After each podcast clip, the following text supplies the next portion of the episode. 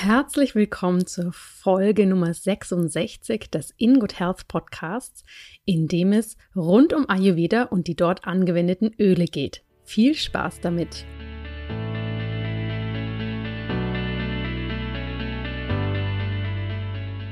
Ende Juli 2018 ist es endlich wieder soweit und du kannst bei meiner Ayurveda Lifestyle Coaching Ausbildung mitmachen, die ich ganz speziell für Yoga-Lehrerinnen und Yogalehrer konzipiert habe, damit du deiner Berufung mehr Tiefe und Einzigartigkeit verleihen kannst.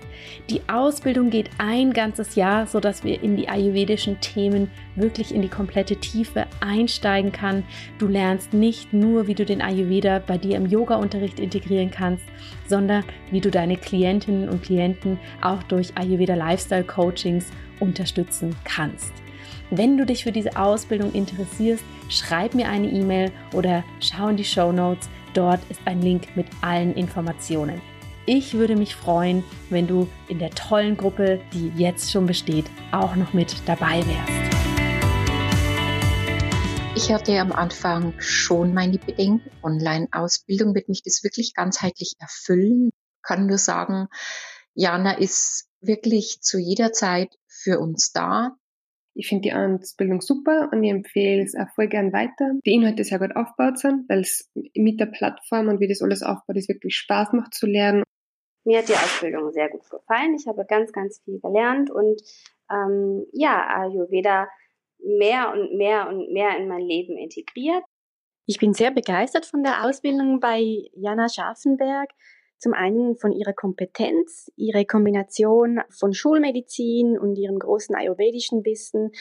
Vor allem an der Ausbildung gefiel mir auch der, der durchdachte Aufbau der monatlichen Modulen, die freigeschaltet werden. Alles in allem kann ich diese Ausbildung absolut empfehlen. Ich bin jetzt kurz vorm Ende meiner Ayurveda-Ausbildung bei der Jana. Sie schafft es wie keine andere, so ein komplexes Thema wie Ayurveda ganz herrlich leicht und einfach mit wahnsinnig viel Tiefe und Wissen und Verständnis rüberzubringen.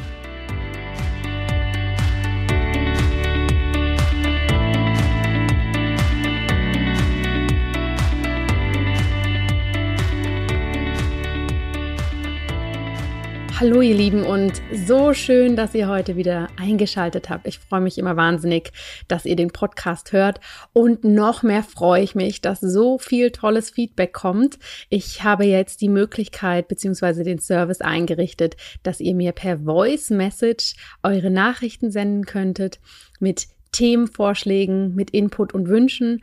Und ich bin total begeistert, wie viel da zurückgekommen ist. Wir haben so, so viele Voice Messages bekommen. Tausend Dank.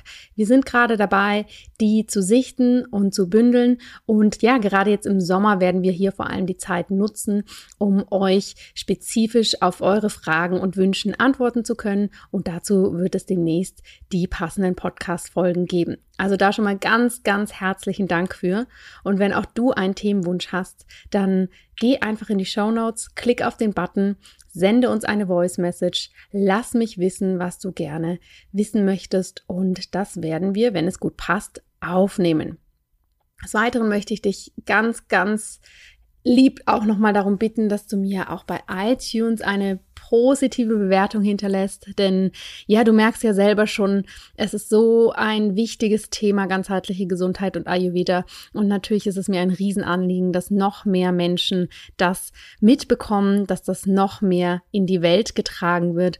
Und von dem her, schreib doch da etwas Ehrliches und gut gemeintes, denn auf diesem Wege können noch mehr Menschen die Podcast-Folgen von In Good Health finden. Jetzt zum heutigen Thema. Heute geht es rund um das Thema Öle und Fette im Ayurveda. Du hast ja in der letzten Podcast-Episode im Experteninterview mit Lisa Scharf schon ein Input bekommen, dass Öle per se gut sind für die Haut, auch wenn das manchmal anders deklariert wird. Aber wenn man weiß, welches Öl man für was einsetzen kann, ist das natürlich eine schöne Sache. Und die liebe Julia hat mir dazu auch eine Frage geschickt und sie wollte ganz gerne wissen, welche Öle im Ayurveda benutzt werden. Zur äußeren Anwendung, warum und natürlich auch zum Kochen. Ja, warum benutzt man beispielsweise Sesamöl für die Fußmassage und zum Ölziehen und wann benutzt man eigentlich Ghee in der Küche und welche anderen Öle kann man zum Braten und Kochen im Ayurveda verwenden? Julia schreibt, sie würde die Zutaten zu Hause gerne reduzieren, dass das in der Küche nicht so voll ist. Liebe Julia, das kann ich total verstehen. Ich bin da auch sehr minimalistisch. Und sie reist auch viel und benötigt somit eine einfache Ayurveda-Öl-Reiseapotheke für den Tag unterwegs, was ich da empfehlen kann. Tausend Dank für diese tolle Frage, da gehe ich natürlich sehr, sehr gern drauf ein. Ja, wenn du dich schon mal mit dem Ayurveda grundsätzlich beschäftigt hast, dann wirst du unweigerlich schon festgestellt haben, dass dort sehr, sehr viel mit Ölen gearbeitet wird. Innerlich und auch äußerlich. Und das ist egal, ob wir hier von einem Stirnguss sprechen, von Körpereinreibungen, von medizinischen Präparaten aus ayurvedischer Sicht, die du vielleicht einnimmst, oder auch in der Küche. Um Öle kommst du hier nicht drumrum. Und da möchte ich dir erstmal einen Input geben, warum überhaupt so viele Öle verwendet werden.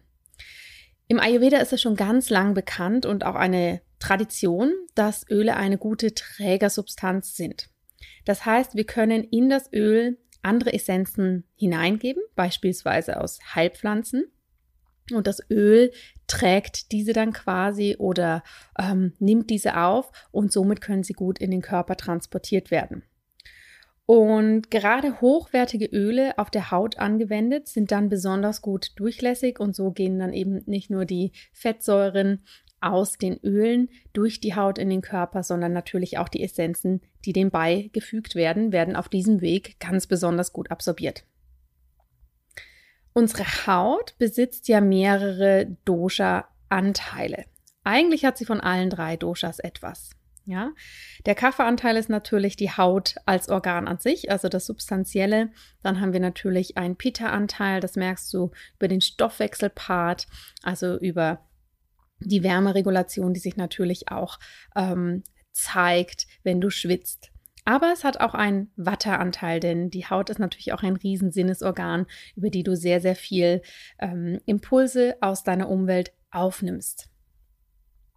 Und aus diesem Grund, weil das ein, ein Bereich ist im Körper, der ja von allen drei Doshas beeinflusst ist, ist es natürlich ein sehr, sehr aktives Organ.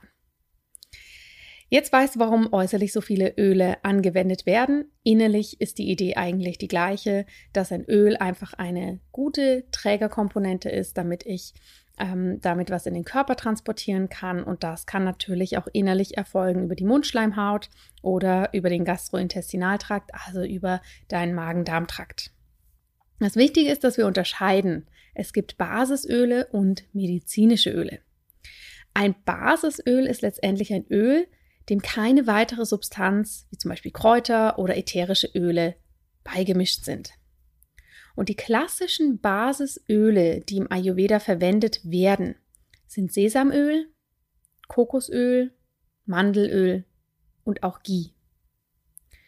Und sobald in so ein Basisöl eben etwas beigemischt wird, was eine medizinische Komponente, eine Heilkomponente ähm, beinhaltet, dann sprechen wir von einem medizinischen Öl. Es ist dann ein quasi ein Kombinationsöl aus zwei verschiedenen Komponenten.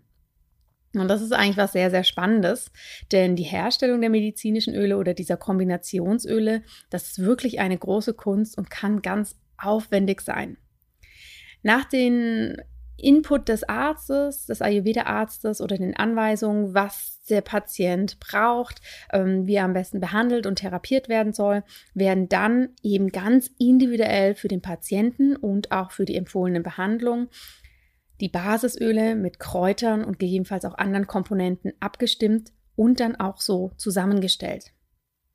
Das heißt, wenn du in Indien in einer Ayurveda-Einrichtung bist oder auch hier in einer größeren Ayurveda-Einrichtung, dann werden da wirklich die Komponenten für dich zusammengestellt und gekocht, gemixt, aufgebrüht oder wie auch immer das funktioniert. Ne? Da gibt es natürlich ganz viele verschiedene Wege. Und das Spannende dabei ist, dass hier nicht nur die Qualität der Öle und der Heilpflanzen eine ganz wichtige Rolle spielt, sondern auch das Know-how und die Achtsamkeit und die Intention der Verarbeitung des Herstellers. Ja, in Indien darf nicht einfach irgendjemand in den Heilpflanzengarten gehen und da die Pflanzen ernten und dann verarbeiten, sondern das ist wirklich eine lange, lange Schulung, die, wie ich ja immer so schön finde, auch viel mit dem Mindset zu tun hat. Also die ähm, Pharmakologen, die das in Indien machen, die sind da wirklich innerlich sehr, sehr gut trainiert in einem guten Zen-Modus oder Yogi-Modus, dass sie da auch diese Wirksamkeit des Endpräparates durch ihre energetische Arbeit auch nochmal gut mit bestärken können. Und die lange Prozedur bereitet das Öl dann eben so vor, dass es optimal über die Haut oder die Schleimhaut aufgenommen werden kann.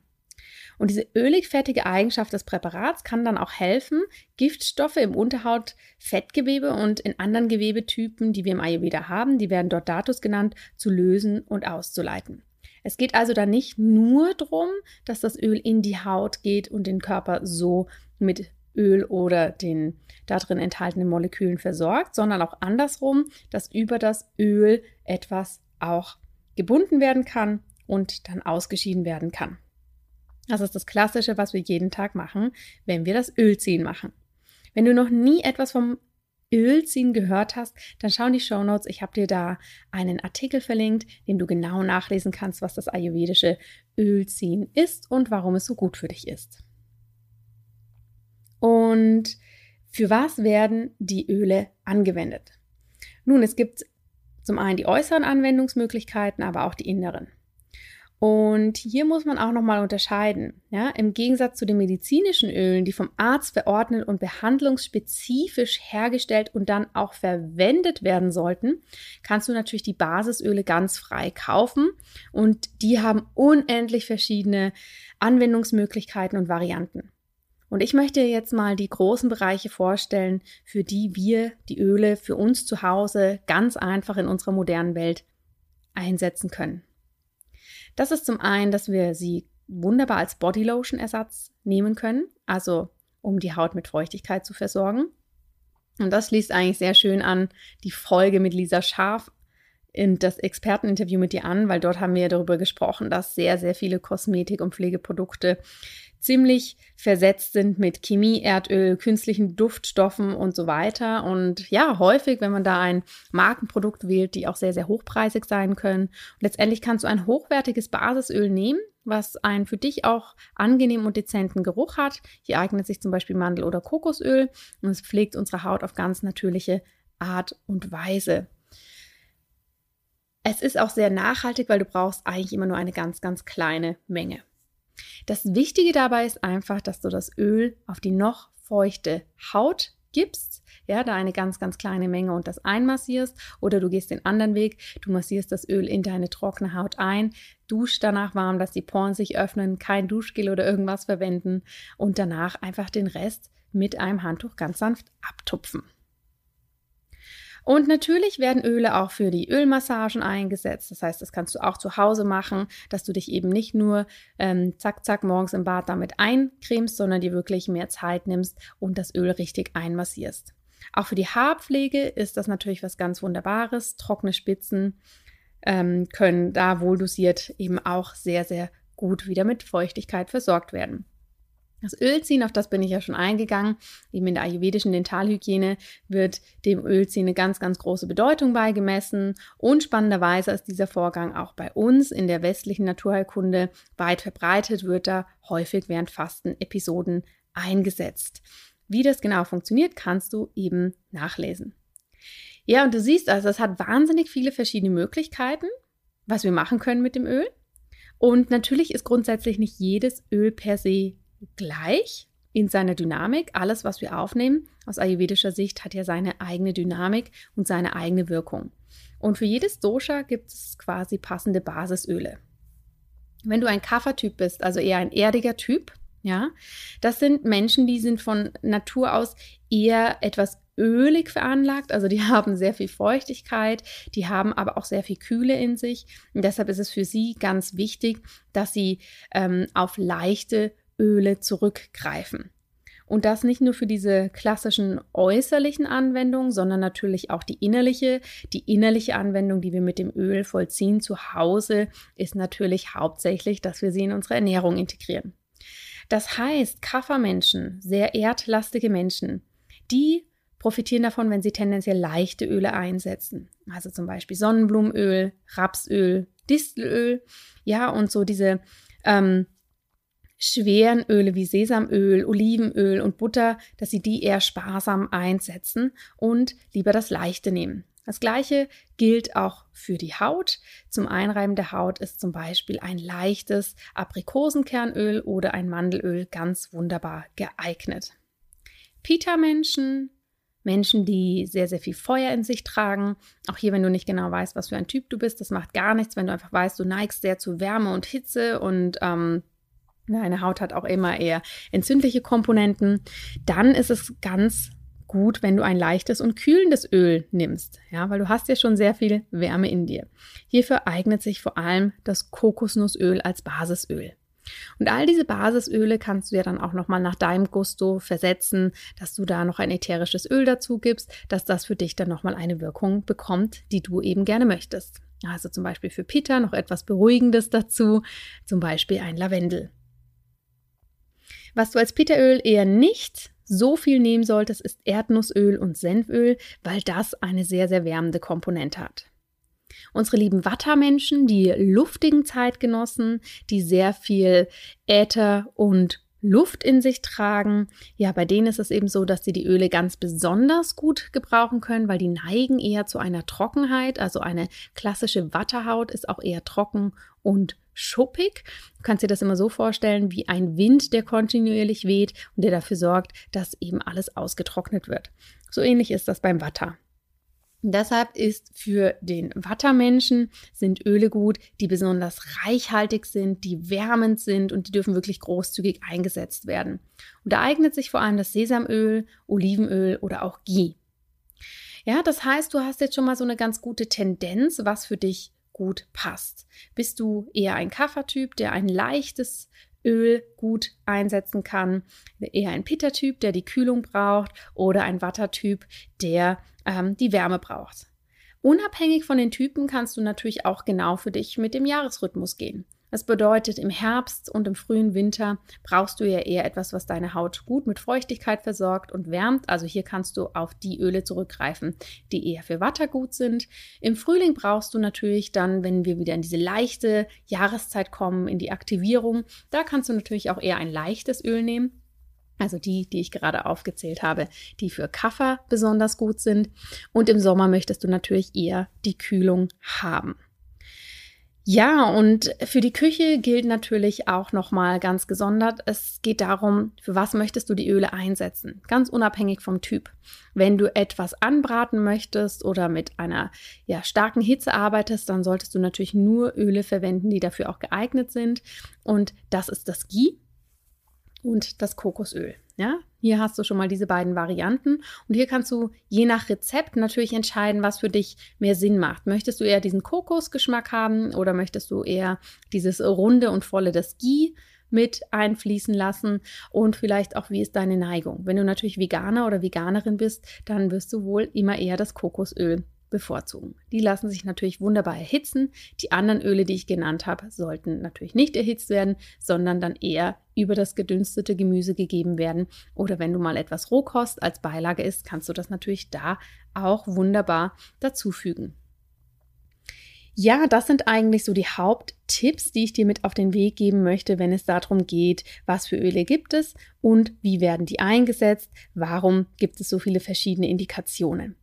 Wenn du jetzt, liebe Julia, wie du das ja in deiner Frage geschrieben hast, sehr simpel und minimalistisch einsetzen möchtest, dann schau doch, was für dich ein Öl ist, was dich anspricht. Ja, ich habe zum Beispiel ein Sesamöl zu Hause, das nutze ich sowohl zum Ölziehen am Morgen, das nutze ich auch für meine Haut. Da ich eher ein Wattertyp bin, kann ich das für beides einsetzen. Bei mir in der Küche findet sich zusätzlich ein Kokosöl und ähm, ein Olivenöl und natürlich das liebe Ghee und das setze ich dann je nach Lust und Laune ein. Wenn ich unterwegs bin, habe ich eigentlich immer ein Fläschchen Basisöl dabei. Das ist meistens das Sesamöl oder jetzt im Sommer nehme ich auch das Kokosöl und das Kokosöl setze ich eigentlich jetzt im Sommer überall ein. Das heißt, ich nehme es für meine trockenen Haarspitzen, ich nehme es als Bodylotion-Ersatz, ich nehme es zum Öl ziehen und ich nehme es auch in der Küche. Jetzt im Sommer zur Pitterzeit kann man ja zwischendurch auch ganz gut mal ein Smoothie zu sich nehmen. Das heißt, da gebe ich ab und dann auch noch etwas Kokosöl hinzu. Und wenn es dann in Richtung Winter geht, werde ich das wieder eher verlagern auf das Sesamöl ja, zurückgreifen und natürlich schauen, wie ich das dann für mich anpasse. Das sind eigentlich auch so die Basics, die für eine ayurvedische Reiseapotheke wichtig sind, dass du da ein tolles Basisöl für dich dabei hast, was du möglichst vielfältig einsetzen kannst. Zusätzlich nehme ich immer noch ein paar ätherische Öle mit, damit ich das ähm, ja dementsprechend auch noch ein bisschen ähm, aufpeppen kann. Bei der Reise habe ich für den Abend meistens ein Lavendelöl dabei. Ich habe für morgens ein Pfefferminz- oder Eukalyptusöl dabei, was ich einfach so ein bisschen ähm, in der Dusche mit ins Wasser gebe zur Aktivierung. Zusätzlich habe ich meistens etwas Ingwer und Kurkuma dabei, häufig den Ingwer einfach frisch. Da kann ich mir dann überall einen Tee machen. Ähm, Kurkuma nehme ich unterwegs einfach als Kapsel mit. Die sind super antientzündlich, gleichen ganz gut aus. Und das ist es aber eigentlich aus meiner Sicht der ayurvedischen Reiseapotheke, was ich für mich persönlich dabei habe. Also nochmal ein Fläschchen Öl, ein paar ätherische Öle und einfach Ingwer und Kurkuma. Ja, und wenn es eine Dienstreise ist, ähm, die sehr, sehr ähm, viel von dir fordert, dann kannst du natürlich auch für den Abend nochmal etwas mitnehmen, was dich wunderbar beruhigt. Zum Beispiel eine Gewürzmischung für einen ähm, wohltuenden Abenddrink. Ich habe da häufig eine Mischung aus Vanille, aus Zimt, ähm, aus Kardamom, aus Nelken und auch nochmal aus etwas Kurkuma, dass ich mir daraus abends dann noch einen Teeaufguss machen kann oder das mit einer pflanzlichen Milch aufgieße zu einer goldenen Milch. Das sind so meine Tipps und Tricks rund um das Thema Öle. Also nochmal zusammengefasst, die Öle werden im Ayurveda sehr, sehr viel eingesetzt, weil sie eine medizinische Wirkung haben. Du kannst sie äußerlich und innerlich einsetzen. Je nachdem, was für ein Typ du bist, werden unterschiedliche Öle verwendet oder je nach Saison kannst du die Öle etwas wechseln. Wenn du minimalistisch unterwegs sein möchtest, such dir das für dich passende Lieblingsöl aus, ergänze es um ätherische Öle und wenn du unterwegs bist, nimm noch das ein oder andere Kraut mit oder Gewürzmischung und dann bist du da eigentlich wunderbar aufgestellt. Liebe Julia, tausend Dank für diese Frage. Ich hoffe, das hat dir weitergeholfen. Und liebe Zuhörerinnen oder Zuhörer, wenn du auch eine Frage hast, dann zöger nicht. Schick mir die wirklich als Voice Message. Ab nächster Woche wird es losgehen, dass diese Voice Messages auch als Einspieler mit dabei sind. Und ja, hinterlass mir doch bitte jetzt auch gern schon eine Bewertung, denn auch da wird es ab nächster Woche eine Überraschung geben, denn ich werde immer im Podcast eine tolle Bewertung vorlesen und die Person, die die geschrieben hat, die bekommt dann auch als Aufmerksamkeit per Post, ja, also wirklich per physische Post ein Geschenk von mir geschickt. Da kannst du also gleich von profitieren, wenn du jetzt heute schon eine Bewertung abgibst. Denn nächste Woche starte ich damit und schau da rein und ja, werde jedes Mal eine verkünden. Vielen, vielen Dank, dass es euch gibt. Vielen, vielen Dank, dass du den Podcast hörst. Ich wünsche dir eine wunderbare Woche. Ich freue mich auf deine Fragen. Alles Gute, bis bald. Vielen herzlichen Dank, dass du heute wieder dabei warst. Wenn dir diese Folge gefallen hat, dann hinterlass uns gerne eine positive Bewertung bei iTunes. Alle Show Notes und weiteren Informationen findest du auf www.in-good-health.com. In Good Health. Einfach gesund leben.